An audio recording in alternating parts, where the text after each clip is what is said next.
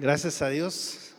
Tenía algún tiempo que no había estado en la reunión de jóvenes y ahora que veo ya el grupo ha crecido bastante, ya se ve bastante grande y creo que Dios va a seguir eh, obrando y va a seguir haciendo que, crezca este gran equipo que Dios está formando. Así que vamos a entrar en tema en esta hora.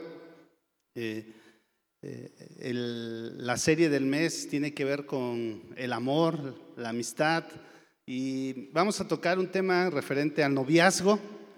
Así que muchos ya se emocionaron por ahí, dijeron, qué bueno, era lo que esperaban. Y hay quien dice, no, por favor, no hables de ese tema, que vas a tocar algunos callos hoy. Pero siempre es muy importante cuando uno es joven, no porque yo no sea tan joven, y ya no soy tan joven, pero ya soy casado y he pasado por, por esa etapa del noviazgo. Pero es importante que cuando quieres o estás en, la edad en la cual en algún momento vas a tomar la decisión con quién vas a ennoviarte y con quién te vas a casar en un futuro, es importante tener una dirección, tener parámetros, decir qué hacer o qué no hacer. Y qué mejor hacerlo a través de la Biblia, ¿no? Eh, la, Biblia siempre nos va a enseñar cómo nosotros podemos eh, dirigirnos en las diferentes áreas de nuestra vida. Y entonces vamos a, entrar en tema. Y yo creo que este tema del noviazgo tiene que ver mucho con la obediencia. Eh, toda nuestra vida se basa en eso, ¿no? En obediencia. Pero este tema creo que es muy importante. Perdón.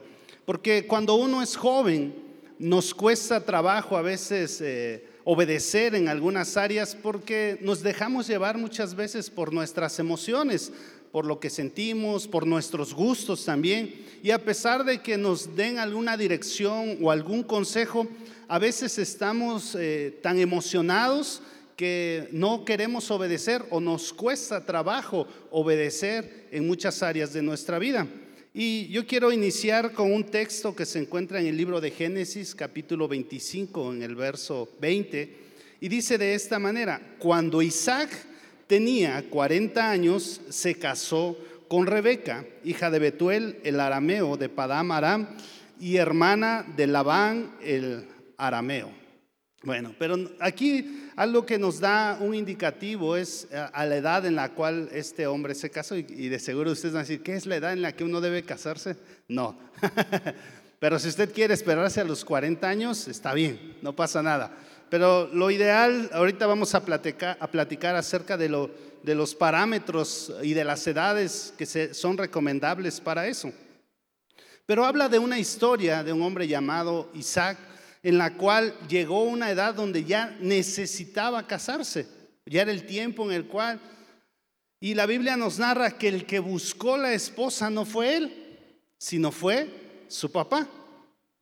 Y yo creo que tal vez hoy en día ya no tenemos esos mismos parámetros o esa misma manera en la cual ahora este, se escoge a la esposa de, o, al esposo de alguien, ¿no? Ahora ya nosotros vamos y lo escogemos.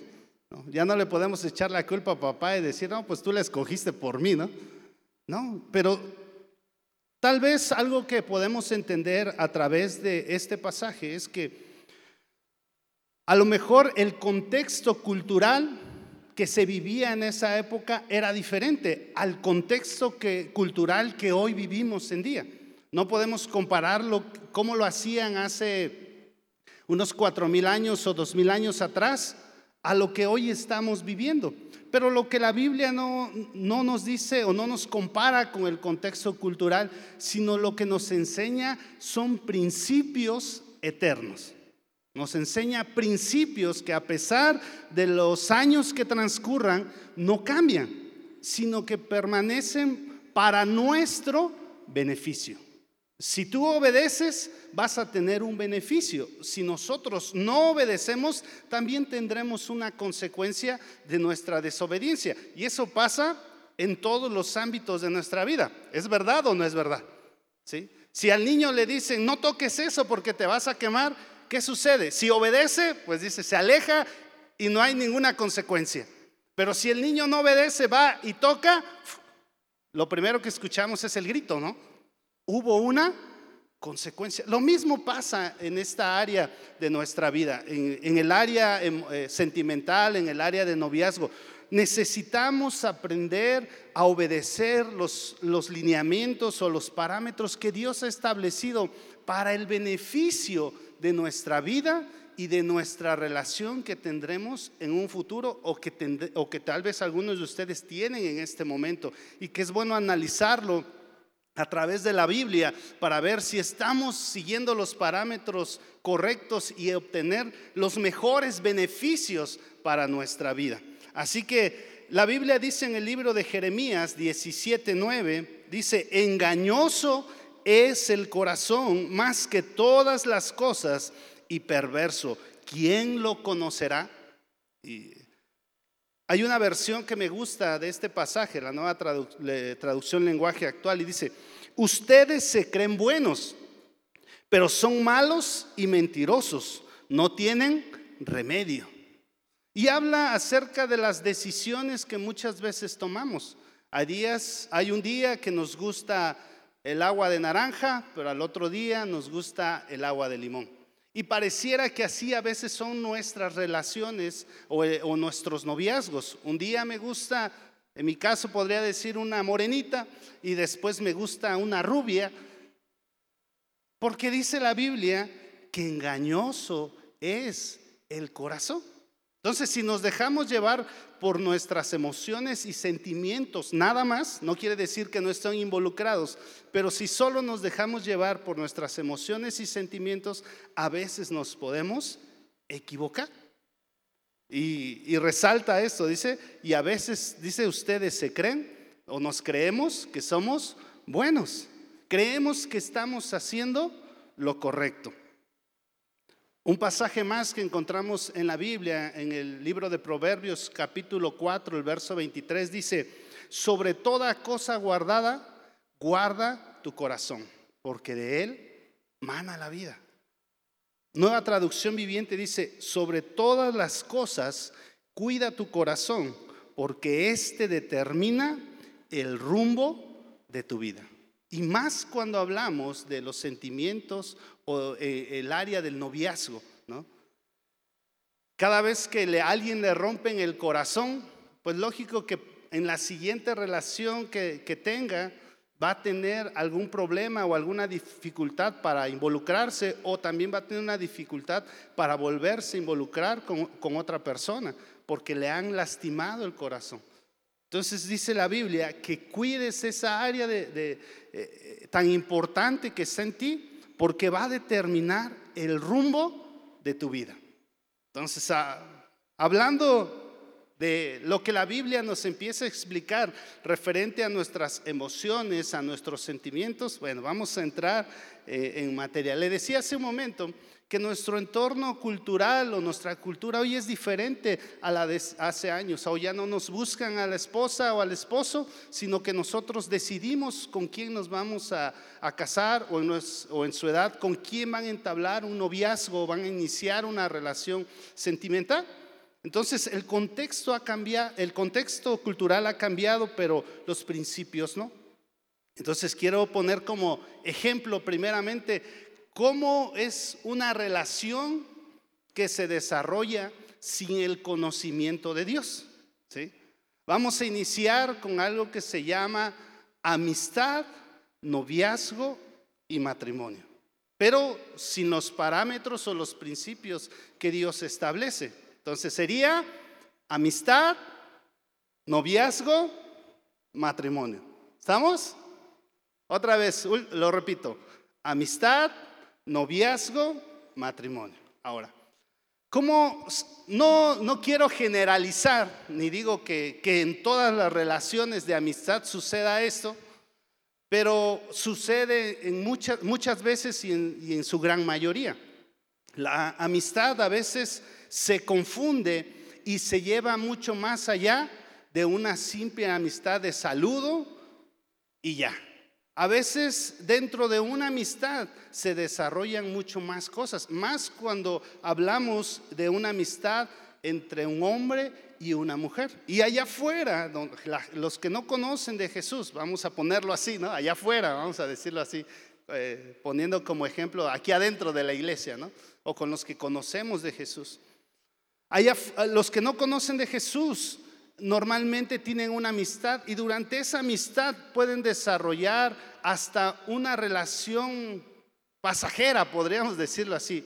En muchas de esas relaciones a veces puede haber abrazos, besos, caricias, pero sin ningún compromiso, porque no son novios, simplemente son amigos. Si usted conoce una relación así o algo así, se identificará, dirá, ah, sí, cierto, yo he visto algo así. Pero dice, somos amigos, pero ellos no tienen ningún compromiso, por lo tanto, no, le, no, no dicen, ah, pues voy a apartarme para tal persona. No, en el momento que ellos quieran pueden iniciar una relación de noviazgo con quien ellos, con quien se les antoje, ¿no? Porque en realidad no tienen ningún compromiso con la otra persona. Eso es allá afuera. Lo mismo pasa con el noviazgo eh, para los que no conocen de Jesús. En el noviazgo se ven ya tal vez besos, caricias y en algún momento tal vez hasta una relación sexual. ¿Sí? ¿Por qué? Porque reaccionan a sus impulsos y hoy en día vemos también que dentro del noviazgo aún se lleva los lleva a vivir juntos. Pero vuelvo a repetir, están como están según en una etapa de noviazgo, dice, bueno, vivimos juntos, pero cada quien maneja sus finanzas, cada quien se hace cargo de sus cosas, pero todavía no tenemos un compromiso de matrimonio. ¿sí?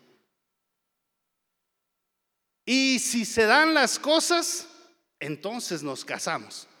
¿Ha escuchado esa frase? Si se dan las cosas, entonces. Lo mismo pasa con la amistad, ¿no? En la amistad empieza una relación y dice, y si se dan las cosas, pues somos novios, ¿no? Y cuando ya están en el noviazgo, y si se dan las cosas, nos vamos al matrimonio. ¿sí? ¿Y por qué inmediatamente comparo o comparto amistad, noviazgo y matrimonio? Porque es algo que debe ir de la mano.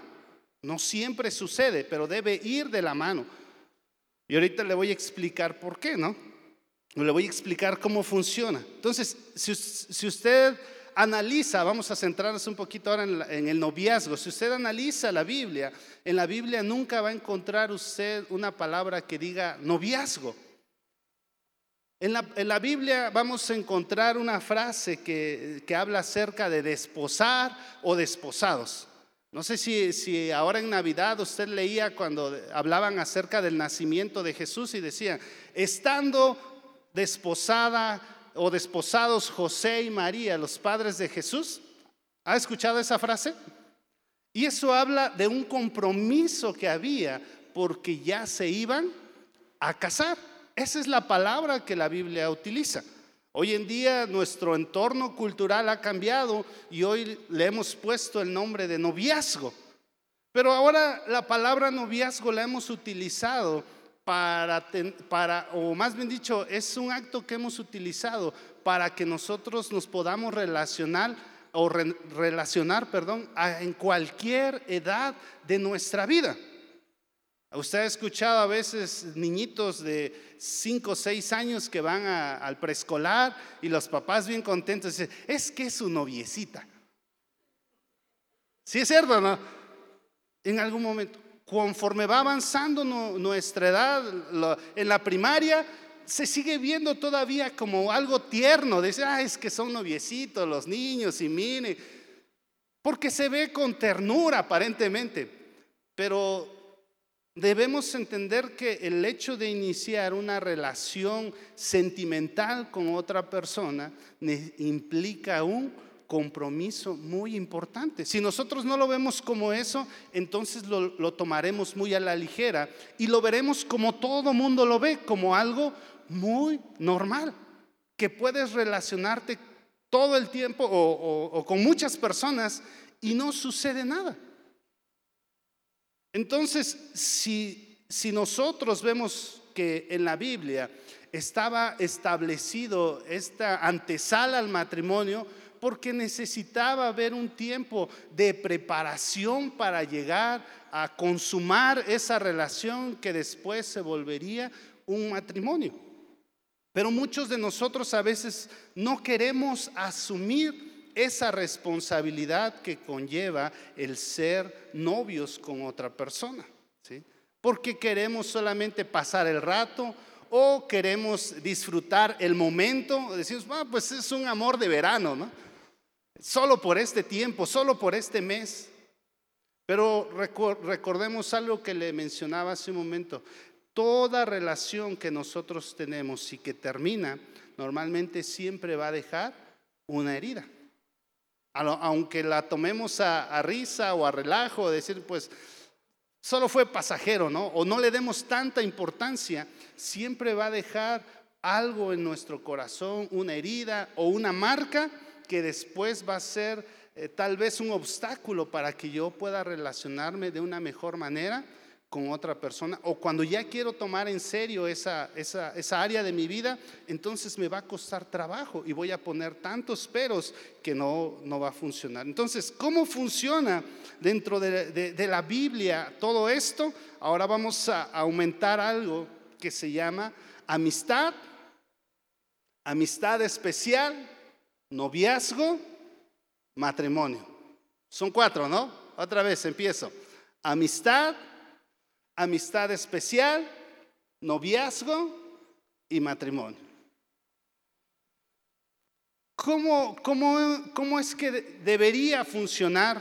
Eh, digo debería porque muchas veces queremos saltarnos cada uno de estos pasos pero creo que es importante que nosotros hagamos hincapié en esto para que en, la medida de nuestra obediencia nosotros podamos tomar la mejor decisión en esa área de nuestra vida. Y esa, esa decisión que tomemos va a traer bendición a ustedes. Entonces, ¿cómo comienza todo? Con una amistad.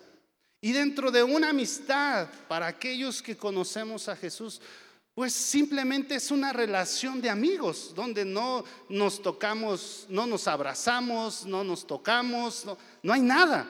Simplemente es una amistad.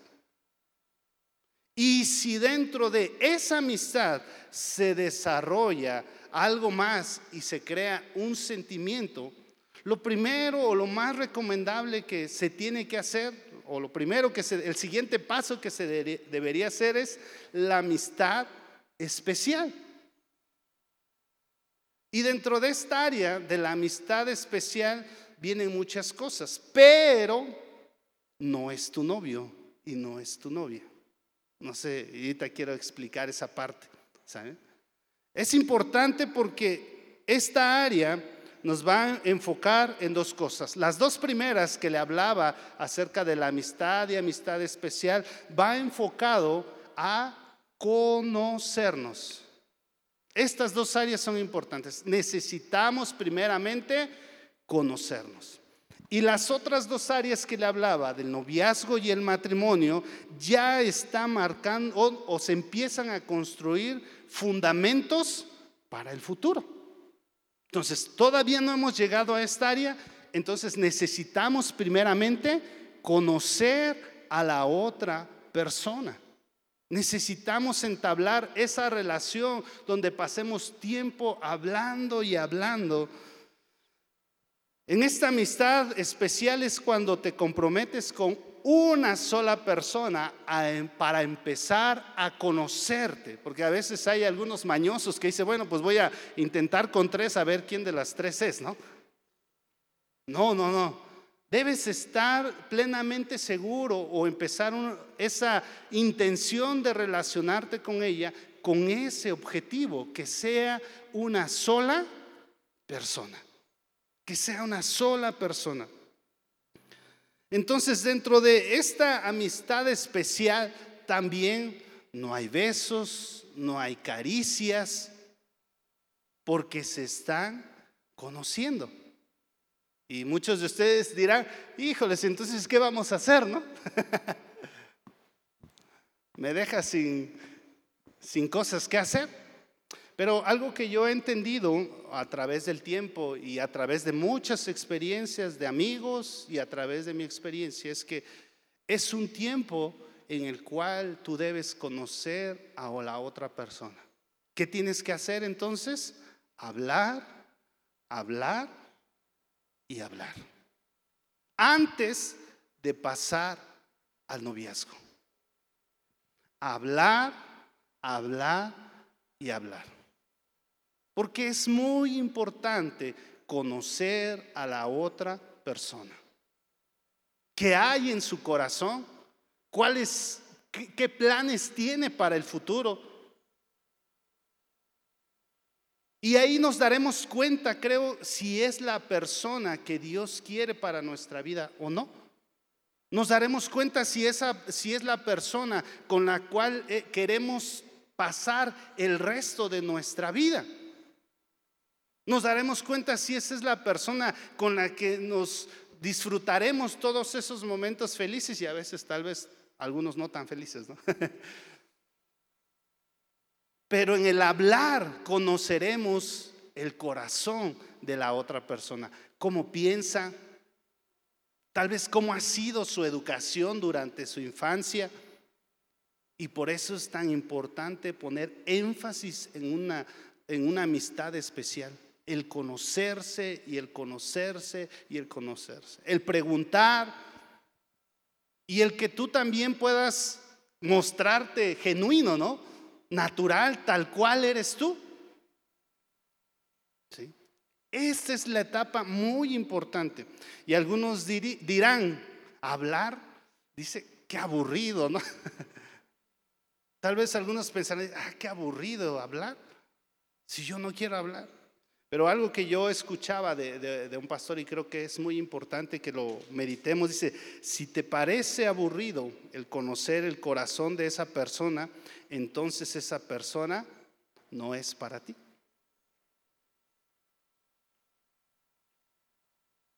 Entonces, cuando vemos este contexto o vemos esta, esta área tan importante, nos daremos cuenta que a veces los noviazgos que tuvimos o que tenemos a veces no han, sido o no han iniciado de una manera correcta o no han tenido los principios importantes para que tenga un éxito esa relación.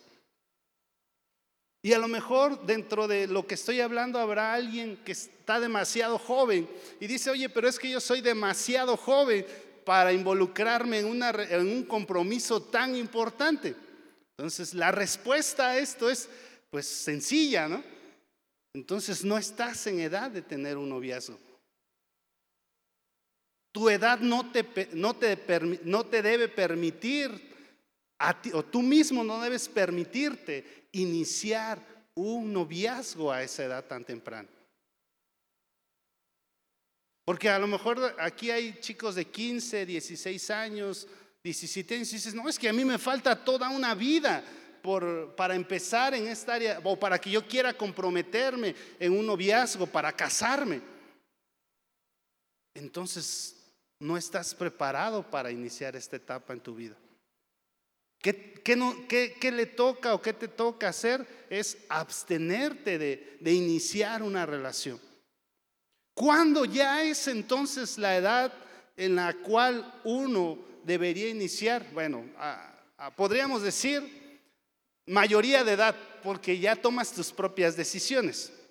Pero, ¿qué pasa con, aquel, con aquella persona, hombre o mujer, que dices que yo tengo 18 años, pero mis planes no están casarme, ¿no? Yo todavía voy a iniciar en la universidad, todavía son cinco años. Entonces vuelvo a decirte lo mismo. No estás preparado para iniciar una relación de amistad especial y mucho menos para iniciar una etapa de noviazgo. Imagínate, son cinco años que vas a estar de novio o de novia o de, amistad especial. Es una eternidad. Yo recuerdo cuando eh, me hice novio de mi esposa, tenía yo 20 veintitantos años, 23 años, casi 20, no, perdón, 21 años tenía yo. Y recuerdo que lo primero que yo le dije, a los 23 me casé. Eh, a los 21 años yo me acuerdo que, mi, mi frase fue, si quería ser mi novia, porque quería casarme con ella. Y a ella no se le olvida y pues tú me dijiste, así que por eso estoy aquí, dice. Pero yo, yo, yo tenía claro desde un principio lo que yo quería. Y muchas de estas cosas que yo le estoy mencionando las aprendí desde que llegué a la iglesia. En cuanto yo llegué a la iglesia, recuerdo cuando yo llegué, había, hubo muchos cursos referente a los jóvenes y referente a noviazgo y cuidarse y no hacer esto. Y Entonces a mí se me quedó tan grabado y algo que se me quedó grabado es guardarse hasta que llegara la persona indicada. Entonces durante esos años, yo llegué a la iglesia cuando tenía 14 años, entonces después de ahí no tuve ninguna novia. Y durante toda mi vida anterior creo que tuve una en la secundaria. Y eso fue de, palabra, yo creo. Pero a partir de que yo empecé a entender estos principios, decidí yo, nadie me obligó, nadie me, me dijo, tienes que hacer esto, yo decidí hacerlo. Entonces yo sabía que cuando iba a hablarle a una persona para que fuera mi novia o para iniciar una relación sentimental, era porque ya iba a ser encaminado para el matrimonio. Y, uno podría, en mi caso yo podría preguntarme y decir, ¿y cómo sabías que era ella? Porque sabía que si no era ella, ella me iba a decir, no, gracias. Pero encontré la respuesta correcta, donde me dijo, sí, ¿cuándo nos casamos, no? Y ya fue que yo dije, bueno, espérame, déjame ahorrar tantito, ¿no? De verdad que si yo hubiera podido casarme a los seis meses, yo me hubiera casado a los seis meses, pero no podía casarme a los seis meses, tenía que ahorrar. Entonces me tardé dos años en ahorrar para poderme casar. Pero había ya un objetivo en esta relación.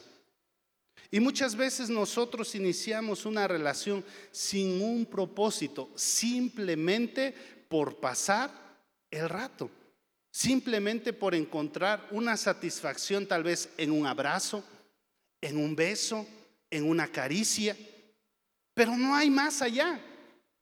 Entonces es importante que nosotros empecemos a entender cómo guardar nuestro corazón y no seguir lastimando a otras personas o lastimándonos a nosotros mismos.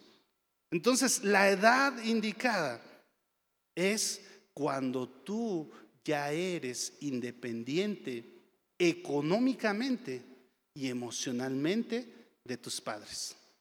Yo siempre pongo este ejemplo cuando hablamos de, noviazgo y, y, le digo, ¿qué va a decir un chico de 14 o 15 años que no trabaja y que depende de sus padres y que decidió tener una novia y va a salir al cine?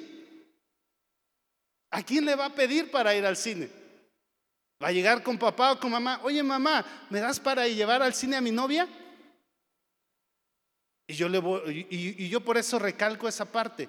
¿Será que él es independiente económicamente para iniciar una relación?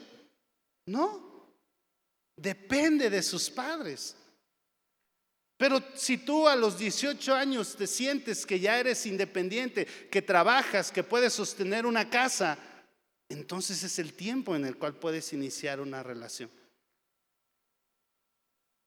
Recomendación. Mientras no tengas ese, esa idea de, de ennoviarte, conoce a muchas personas. Este es el tiempo en el cual tú puedes conocer. De a lo mejor habrá otros que, o otras personas que ya están en una edad más madura entonces yo le diría, apresúrate todavía más para conocer a, otras personas. Pero necesitamos conocerle. Ahora, esta es una imposición. Ah, apenas empecé. este, esta es una imposición. No. Dios cuando da su enseñanza o cuando dice qué es lo que tú tienes que hacer, Él no te obliga. ¿Sí? Él no va a venir y te va a decir, oye Yair, tienes que hacer esto y si no lo haces, me las vas a pagar. No te va a obligar Dios. Él quiere, hablando del amor, Él quiere que nosotros podamos obedecer primeramente por amor. Y segundo, porque vamos a obtener un gran beneficio para nuestro futuro. A, veces hay mucha tristeza ver cómo chicos que tal vez tuvieron un noviazgo tan largo de cinco, seis años, se casan y a veces al año ya se están divorciando. Porque muchas de las experiencias que debieron vivir dentro de un matrimonio, las vivieron antes de casarse. Y yo puedo decirle por experiencia y como recomendación que qué bueno o qué, qué, qué padre es cuando tú puedes descubrir todo lo nuevo con esa persona que has decidido pasar toda tu vida. Descubrir todo. Entonces, pongamos énfasis en esa parte.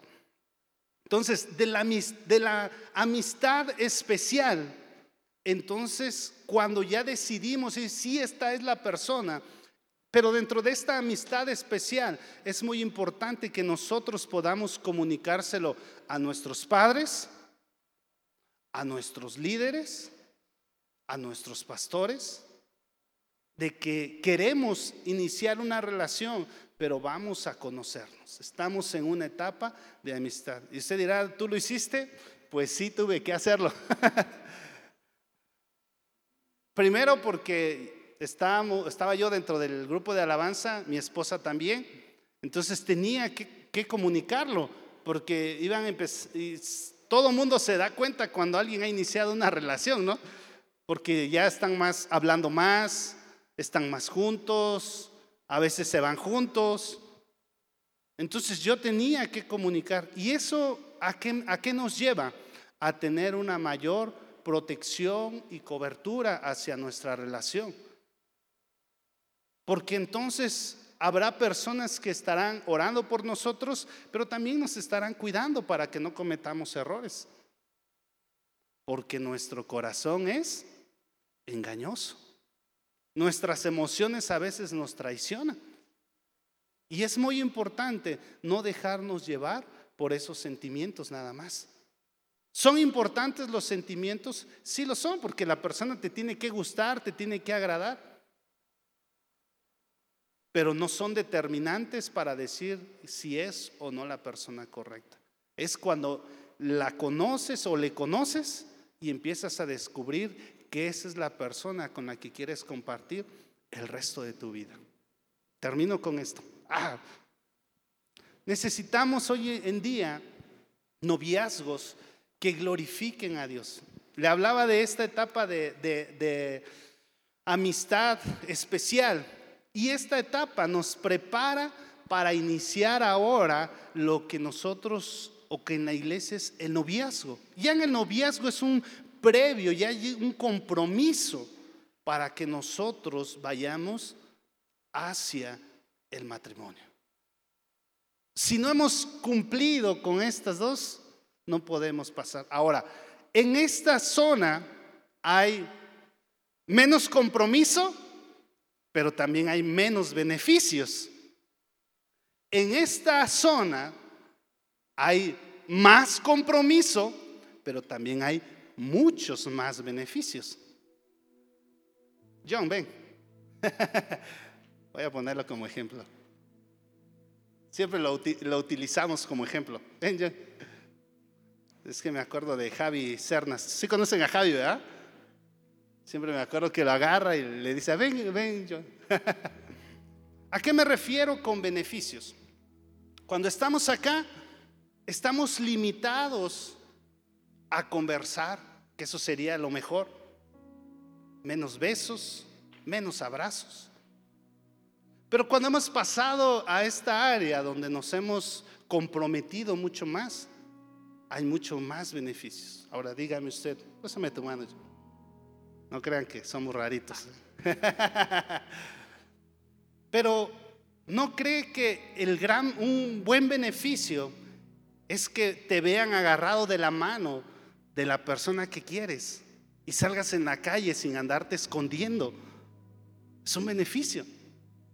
Que puedas en algún momento abrazarle. Abrazarla. Y a lo mejor en algún momento llegar al punto de darle un beso. Es un beneficio. Pero el beneficio requiere compromiso. Así es. Me gustaría decirles que no, ¿no? Me gustaría decirles, no, no se preocupen, háganlo como ustedes quieran y disfruten lo que ustedes quieran. Pero si yo quiero beneficios, necesito un compromiso. Entonces, la edad que tú tienes, ya seas muy jovencito o muy jovencita, o ya estés en una edad donde empiezas a, involucrarte para decir, es que ya quisiera casarme, tienes que tomar este compromiso. Si eres muy joven, decir, sabré esperar el tiempo adecuado. Si ya estás en edad de casarte, es tiempo entonces de conocer para poder tener los beneficios. Gracias, John. Ahora, ¿qué van a hacer ustedes? Y yo les respondería con mis palabras, hagan lo que ustedes quieran. Porque al final, quien va a salir beneficiado o quien va a sufrir, son ustedes. Tú vas a tener al príncipe o a la princesa si tomas la buena decisión. No digo a una persona perfecta o sin defectos, ¿eh? Pero vas a tener a la persona con quien decidiste pasar el resto de tu vida. Y dices, yo lo decidí y Dios me indicó. Y tal vez faltaría mucho tiempo para decir que el noviazgo es algo que debe acercarnos a Dios y no distanciarnos de Dios.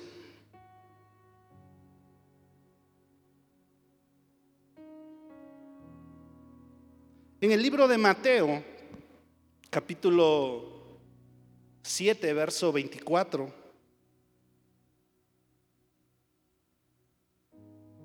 Y yo quiero dejarle esta gran recomendación. El Señor Jesús acababa de dar su sermón del monte y daba una enseñanza a cada cómo debería comportarse sus hijos. Y creo que esta tarde Dios ha hablado a nuestro corazón. Y está en ti el tomar la buena decisión. Dios siempre nos, nos lanza la palabra y nos dice hacia dónde tenemos que caminar. Y dice Dios en el libro de Deuteronomio, delante de ti está la vida y está la muerte. Está la buena decisión y la mala decisión. Y dice más adelante, dando la recomendación, escoge pues la vida porque si escoges la vida vendrá esto y esto y esto y esto. Lo mismo pasa en un noviazgo, en una amistad y en un noviazgo. Si tú tomas la buena decisión, vendrán grandes beneficios. Dice esto, cualquiera pues que me oye estas palabras y las hace, le compararé a un hombre prudente que edificó su casa sobre la roca. Descendieron lluvias vinieron ríos y soplaron vientos y golpearon contra aquella casa y no cayó, porque estaba fundada sobre la roca. Porque tiene los principios de Dios. Pero la segunda parte dice, el 26, pero cualquiera que me oye estas palabras y no las hace, le compararé a un hombre insensato que edificó su casa sobre la arena.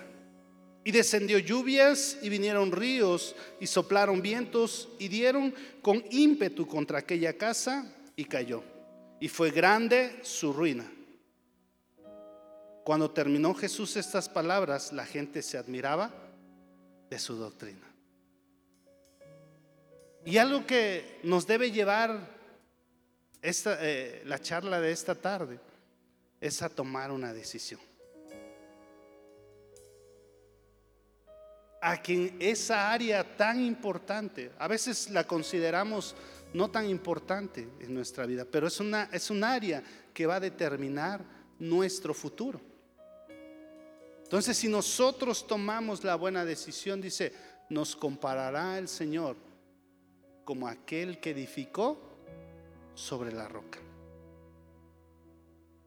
Así que póngase de pie en esta tarde.